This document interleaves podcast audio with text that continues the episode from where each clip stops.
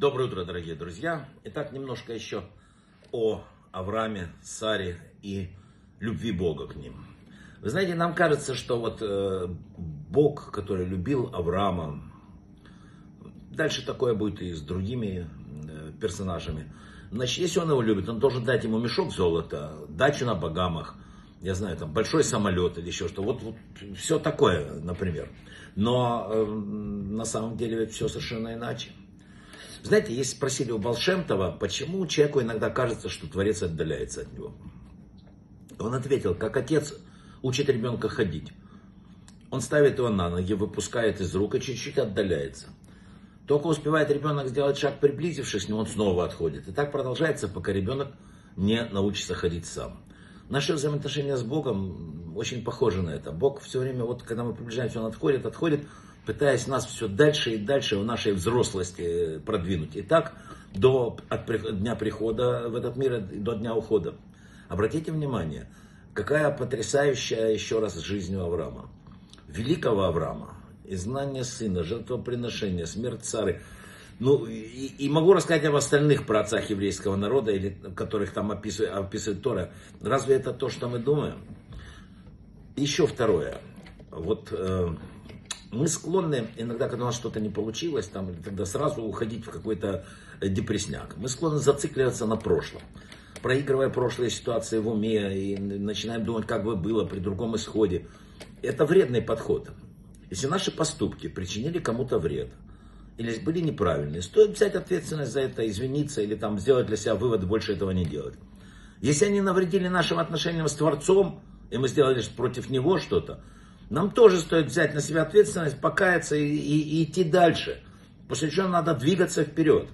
Те поступки это выбор, который изменит нас и наше будущее. Барахтание в чувстве вины или ожидание того, что он за нас там все сделает наверху, не поможет нам продвинуться в позитивном направлении. Очень еще есть второе, люди иногда заманчиво для них, знаете, слабость такая, сдаться, ощутить себя в ловушке, подумать, что все пропало, ничего мы не сможем сделать, мы не изменим ни прошлого, ни будущего. Это не так. Это путь наименьшего сопротивления, но не путь роста и изменения. Как бы там ни было, даже в ситуациях, которые кажутся, ну, даже предопределенными, всегда есть выбор, который мы можем сделать. Самый главный выбор. Мы сами выбираем, как реагировать на все происходящее с нами. Что бы нам ни преподносила жизнь, именно мы выбираем. Единственное, что мы выбираем, это реакцию, на которую ответит. Бог разговаривает с нами ситуациями нашей жизни. Мы разговариваем с ними тем, как мы реагируем на эту ситуацию. От нас зависит, будет ли она положительной или негативной. Какая бы ни была реакция это, она нас меняет. Именно наша реакция меняет нас. Иногда в лучшую, иногда в худшую сторону. В конечном счете самый важный выбор из всех это наше отношение с Богом.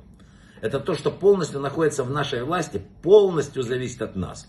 Это не судьба, не, не, не, не направление какое-то новое, не карма. Это наша абсолютная область свободы. И не просто так это все происходит. На протяжении истории Авраам и Сары, Бог обещает им две вещи. Детей, землю и так далее. Обещание земли повторяется семь раз. Обещание детей четыре. Он должен стать отцом великого народа. Его дети должны быть написаны как пыль на земле, звезды на небе. Однако, несмотря на обещания, на момент смерти Сары у Авраама не было дюйма собственной земли. И один ребенок, на тот момент не имеющий пары. Ни одно обещание не воплотилось в жизнь. Отсюда и вот э, покупка земли в этой недельной главе, поиск жены для Искака. Здесь и мораль. Здесь и мораль. Поэтому Тора как бы замедлила, заметьте, прошлый урок такие там события, сегодня медленно все. Чтобы мы не упустили ничего, Тора медленно описывает нам. Бог обещает, главное, главное, что хочется сказать в этом уроке. Бог обещает, но действовать должны мы. Бог обещал Аврааму землю, но он сам должен пойти и купить участок земли. Бог обещал Аврааму наследника, но он сам должен обеспечить свадьбу своего сына. Причем жена должна быть такая, чтобы э, у него были внуки правильные, чтобы он мог продолжить традицию. Несмотря на все обещания, Бог не будет делать ничего сам. Он дает нам возможность сделать. Благодаря акту самоограничения, вот, который он создал этот мир, он создал еще и человеческую свободу. Он наделяет нас ответственностью, которая ну, э, дает нам возможность состояться как личности. Бог спас Ноха, но тот должен был сделать ковчег. Бог дал землю израильтянам, но должны были сражаться за нее. Бог дает нам силы, а действовать должны мы сами.